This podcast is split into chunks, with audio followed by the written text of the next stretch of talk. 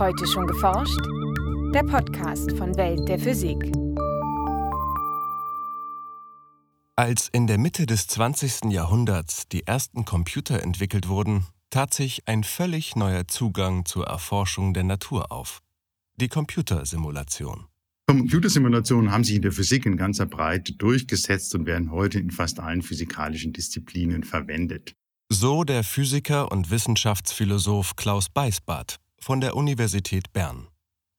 Wie sich die Realität in einem Computermodell nachstellen lässt, in welchen Fachgebieten diese Methode inzwischen nicht mehr wegzudenken ist und wo die Grenzen von Computersimulationen liegen, hören Sie jetzt in einem Beitrag von Kim Herrmann. Und nun die Wetteraussichten. Morgen ist es teils aufgelockert, teils stark bewölkt. Die tägliche Wettervorhersage ist heute selbstverständlich. Doch einen Blick in die Zukunft zu werfen, ist gar nicht so einfach. Auch wenn Meteorologen seit rund 100 Jahren wissen, wie eine Prognose gelingen kann. Nämlich mit Hilfe mathematischer Modelle, die das Geschehen in der Erdatmosphäre beschreiben, basierend auf physikalischen Zusammenhängen. Diese mathematischen Modelle bestehen aus Gleichungen. Die Gleichungen verbinden unterschiedliche Variablen, wie zum Beispiel Temperatur, Druck oder Geschwindigkeit und Ort. Und diese Modellgleichungen sind meistens gewisse Vereinfachungen. Sie basieren auf Idealisierung. Berichtet Klaus Beisbart von der Universität Bern. Denn das Verhalten aller beteiligten Atome und Moleküle einzeln zu beschreiben, wäre schlicht nicht möglich. Und erst recht nicht praktikabel. Auch wenn die mathematischen Formeln die Situation vereinfachen und nicht alle Aspekte der realen Welt einbeziehen, liefern sie dennoch brauchbare Vorhersagen. Das gilt nicht nur fürs Wetter, sondern für nahezu alle Bereiche in den Naturwissenschaften. Und obwohl man die Realität auf einige wesentliche Komponenten reduziert, sind die Gleichungen des Modellsystems immer noch eine Herausforderung. Diese Gleichungen sind halt häufig sehr schwierig zu lösen. Das kennen viele schon aus dem Physikstudium. Da muss man ziemlich hart an den Nüssen knacken, damit man eine Gleichung lösen kann. Um nun beispielsweise das Wetter der nächsten Tage vorherzusagen, gilt es aber, viele solcher harten Nüsse zu knacken. Einen Ausweg bieten sogenannte numerische Verfahren, mit denen sich die Lösung annähern lässt. Dazu werden die Gleichungen zunächst in viele kleine Zeitschritte aufgeteilt. Auch der Raum wird aufgelöst in kleine Raumgegenden. Das nennt man Diskretisierung. Und mit solchen Diskretisierungsverfahren muss man arbeiten, damit man eben die Gleichungen näherungsweise lösen kann. Ausgehend von gewissen Startwerten lässt sich mit Hilfe der Gleichungssysteme nun Schritt für Schritt berechnen, wie sich beispielsweise das Wetter in den kommenden Stunden und Tagen entwickeln dürfte. In diesem Fall bilden aktuelle Messdaten also etwa Luftdruck, Temperatur und Luftfeuchtigkeit, die Anfangsbedingungen für die Modelle. Ohne Computer ist diese Aufgabe aber kaum zu bewältigen. Daran scheiterte zunächst auch die Wettervorhersage. Zwar lassen sich die einzelnen Rechnungen im Prinzip auch mit Bleistift und Papier bewerkstelligen, aber je weiter die Prognose in die Zukunft reichen soll, desto aufwendiger wird das Verfahren. Also man muss viele Zeitschritte eben per Hand sozusagen durchrechnen, damit man dann eine Vorhersage machen kann, sage ich mal, für die nächsten 24 Stunden. Und dann gab es schon so Ideen, dass man irgendwie diese Rechnungen zum Beispiel aufteilen könnte auf ganz viele Menschen, die dann Teilrechnungen vollziehen und die Ergebnisse weitergeben an andere.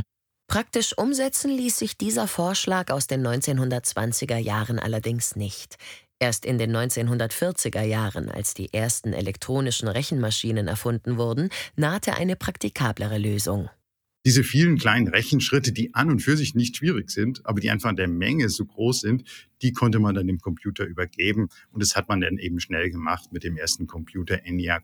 Das war im März 1950.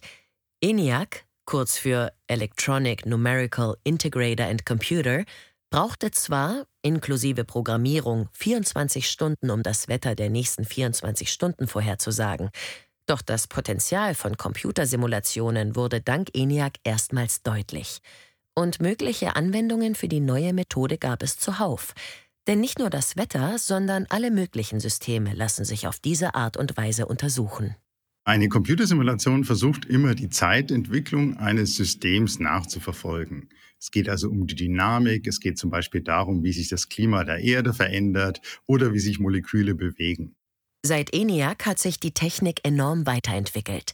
Die ersten Computer wogen etliche Tonnen, füllten ganze Räume und konnten bestenfalls einige tausend Rechenschritte pro Sekunde ausführen. Ein modernes Smartphone schafft heute etwa 30 Milliarden Rechenschritte pro Sekunde. Die Computer haben eine bessere Rechenleistung, das heißt, sie können schneller mehr Rechnungen vollziehen. Und das hat viele gute Konsequenzen für Computersimulationen. Das heißt zum Beispiel, dass ich, wenn ich eine Diskretisierung mache, kleinere Zeitschritte nehmen kann. Und dadurch wird eben die Auflösung der Computersimulation besser, die Genauigkeit der Computersimulation wird besser. Höhere Rechenleistung bedeutet auch, dass ich mehr Variablen in meine Modelle aufnehmen kann. Also einfache Modelle haben eben nur wenige Variablen, aber dadurch wird ein System nicht so genau beschrieben. Wenn ich mehr Variable aufnehmen kann, kann ich mehr Prozesse abdecken und wenn ich mehr Rechenleistung habe, dann kann ich eben die entsprechenden Rechnungen durchführen. Mit diesen technischen Fortschritten, aber auch dank immer geschickterer Rechenverfahren, hat sich die Computersimulation nach und nach in nahezu allen Bereichen der Naturwissenschaften als unerlässliche Methode durchgesetzt. Dabei gibt es unterschiedliche Motivationen, Simulationen einzusetzen. Zum einen lassen sich damit auch Systeme erforschen, zu denen Wissenschaftler sonst nur schwer oder gar keinen Zugang hätten. Es gibt viele Systeme, mit denen können wir halt keine Experimente machen. Also Sterne sind einfach wahnsinnig weit weg. Außerdem ist es da sehr heiß, da können wir nicht experimentieren. Und mit Computersimulationen können wir das Verhalten von solchen Sternen aber doch ein Stück weit eben ganz gut studieren.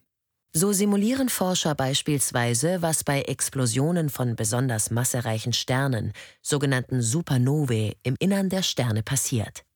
Erst extrem leistungsfähige Computer machten es möglich, diese Prozesse im Detail zu studieren. Ein weiteres Beispiel ist das globale Klimasystem. Denn auch hier lassen sich keine direkten Experimente durchführen.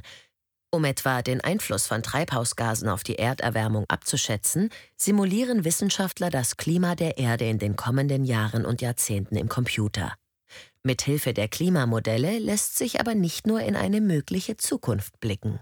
Manchmal kann man Computersimulationen auch einsetzen, um ja in die Vergangenheit zurückzurechnen. Das kann man auch wieder erläutern am Beispiel von Klimasimulationen die Daten, die wir über Wetter- und Klimaphänomene haben, sind in der Vergangenheit häufig sehr unvollständig. Also erst im 19. und 20. Jahrhundert wurde immer mehr ein Messnetz etabliert, so dass man gute Abdeckung der gesamten Erde hat.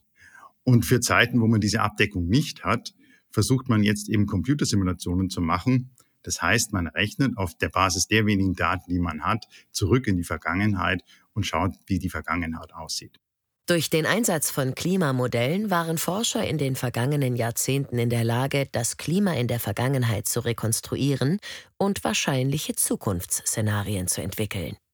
Simulationen können aber auch dabei helfen, große Datenmengen auszuwerten. Ein prominentes Beispiel ist der Nachweis des Higgs-Teilchens im Jahr 2012. Das lange gesuchte Elementarteilchen kann entstehen, wenn Protonen in einem Teilchenbeschleuniger zusammenstoßen und auf kleinstem Raum ihre Energie freisetzen. Das Problem, neben dem Higgs bilden sich am Kollisionspunkt noch viele weitere Teilchen, und das Higgs selbst existiert nur weniger als eine Trilliardstel Sekunde, bevor es wieder in bereits bekannte Teilchen zerfällt. Und diese Zerfallprodukte hinterlassen dann auf bestimmten Detektoren Spuren. Und mit den Computersimulationen hat man sozusagen vorher ganz genau simuliert, was müsste eigentlich passieren, wenn es kein Higgs gibt, was müsste passieren, wenn es einen Higgs gibt. Und dann konnte man sozusagen die simulierten Daten mit den realen Daten vergleichen und eben sehen, dass es ein Higgs-Teilchen gibt. Der Fund dieses Elementarteilchens stellt einen Durchbruch in der Teilchenphysik dar. Und Computersimulationen hatten einen wesentlichen Anteil daran. Doch nicht nur die kleinsten, sondern auch die größten Objekte unseres Universums lassen sich mit Simulationen untersuchen. Es gibt heute sehr viele Simulationen in der Kosmologie, bei denen die Strukturbildung auf ganz großen Skalen nachverfolgt wird. Es geht also darum, zu studieren, wie sich eben Galaxien entwickeln und wie sich die Galaxienverteilung entwickelt. Dabei spielt nach heutigem Wissen die sogenannte dunkle Materie eine entscheidende Rolle. Rund 80 Prozent der gesamten Materie im Universum sollen aus diesem rätselhaften Stoff bestehen. Durch ihre Gravitation beeinflusste die dunkle Materie im jungen Kosmos maßgeblich, wie sich die uns bekannte Materie, aus der wir, die Erde und auch Sterne bestehen, verteilte. Zwar sind ihre Spuren vielerorts sichtbar, doch die dunkle Materie direkt nachzuweisen gelang bisher nicht. Das liegt vor allem daran, dass sie sich allein über ihre Gravitation bemerkbar macht. Über ihre Natur können Wissenschaftler daher nur spekulieren. In Frage kommen mehrere Kandidaten mit unterschiedlichen Eigenschaften. Es gibt die sogenannte heiße dunkle Materie oder kalte dunkle Materie und die hinterlässt sozusagen im sichtbaren Universum jeweils andere Spuren. Sie hat einen anderen Einfluss auf die Galaxienverteilung. Und so studiert man eben mit Computersimulationen, was unterschiedliche Formen von dunkler Materie für die Galaxienverteilung heute bedeuten würden. Und dann kann man eben die Computer-Outputs vergleichen mit realen Daten aus Galaxienkatalogen. Auf diese Weise lassen sich einzelne Kandidaten als mögliche Bestandteile der dunklen Materie untermauern oder aber ausschließen. Je nachdem, ob die Ergebnisse der Simulationen mit den Beobachtungsdaten übereinstimmen oder eben nicht. In diesem Sinn dienen Simulationen als exploratives Werkzeug, um neue Theorien und ihre Vorhersagen zu überprüfen. Ob in der Kosmologie, in der Teilchenphysik oder in der Klimaforschung. In vielfältigen Anwendungsbereichen haben sich Computersimulationen als zusätzliche Methode zu naturwissenschaftlichen Experimenten etabliert. In gewisser Weise ähneln sich die beiden Methoden sogar. Ich kann die Werte von unterschiedlichen Variablen, die Anfangsbedingungen verändern, damit rumspielen und damit eben das System unter sehr unterschiedlichen Bedingungen auch studieren. Das ist so ein Vorteil der Simulation, den sie teilt mit dem Experiment dann produzieren Experimente und Computersimulationen auch sehr ähnliche Outputs. Denn ob es sich etwa um gemessene Temperaturdaten oder um in einem Klimamodell simulierte Daten handelt, lässt sich den Daten nicht ansehen. Auch werden sie mit denselben Verfahren analysiert und in Schaubildern visualisiert. Und eine weitere Gemeinsamkeit teilen Experiment und Computersimulation. Häufig sind die Ergebnisse von Experimenten oder Computersimulationen ziemlich überraschend für die Forschenden. Also man weiß vorher nicht, was da nachher herauskommt. In diesem Sinne kann man sagen, die Computersimulation und das Experiment fühlen sich erstmal für eine Person, die damit arbeitet, relativ ähnlich an. Dennoch gibt es entscheidende Unterschiede zwischen den beiden Methoden. Die Natur bestimmt, was bei dem Experiment herauskommt. Ich kann sagen, ich stelle der Natur eine Frage und letztendlich antwortet die Natur. Bei einer Computersimulation ist es nicht so, da muss ich letztlich durch Modellannahmen das Ergebnis schon hereinstecken. Ich kenne zwar das Ergebnis häufig nicht und das Ergebnis mag mich überraschen, aber letztendlich ist das Ergebnis in den Modellannahmen enthalten. Daher ist es umso wichtiger, die Ergebnisse von Computersimulationen kritisch zu überprüfen. Denn sie können nur so gut sein wie die Modellannahmen, die ihnen zugrunde liegen.